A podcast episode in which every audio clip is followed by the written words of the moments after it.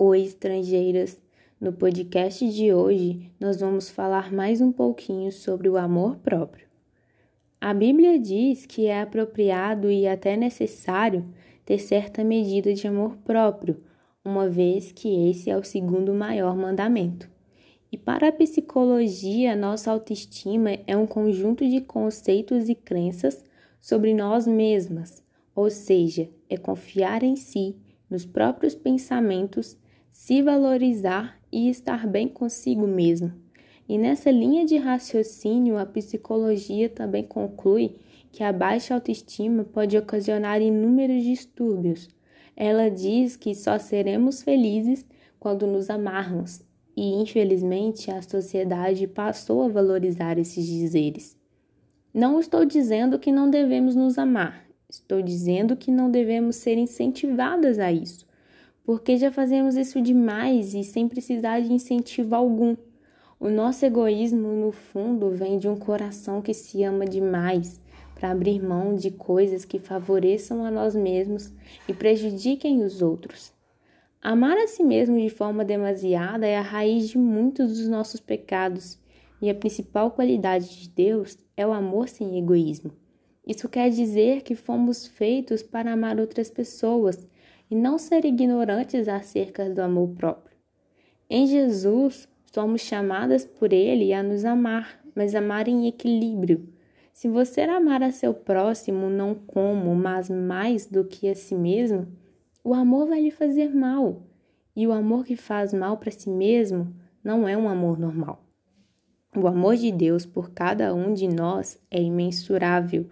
Ele nos conhece como ninguém e tem grandes planos para as nossas vidas. Sabendo isso, nós devemos nos amar e cuidar de nós mesmos da melhor maneira possível. A vida ela é uma dádiva, um dom de Deus para nós e devemos ser gratos por isso todos os dias e cuidar da área da nossa saúde, da nossa higiene e do nosso bem-estar. No entanto, o nosso maior cuidado deve ser em relação ao nosso coração e caráter, porque Deus vê e sonda nossos corações e pensamentos.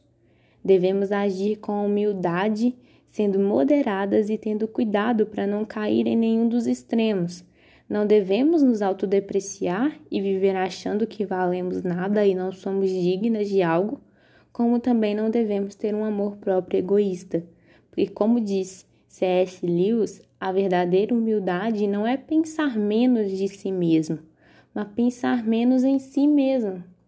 Se continuarmos olhando para nós mesmos, não conseguiremos nos amar e não é questão de olhar para aquela determinada parte do seu corpo que você não gosta e pensar: uau, isso é lindo. O amor próprio que falamos não vai acontecer dessa forma.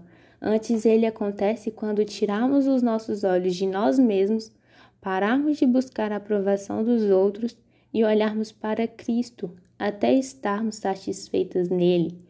Afinal, é dele que vem o nosso valor e é nele que encontramos a nossa verdadeira felicidade. Uma vez eu anotei a seguinte frase do Nelson do Eu Escolhi Esperar, que diz: Quando você se valorizar como Deus te valoriza e te ama, ninguém que se aproximar de você terá a audácia de te valorizar e amar menos que isso.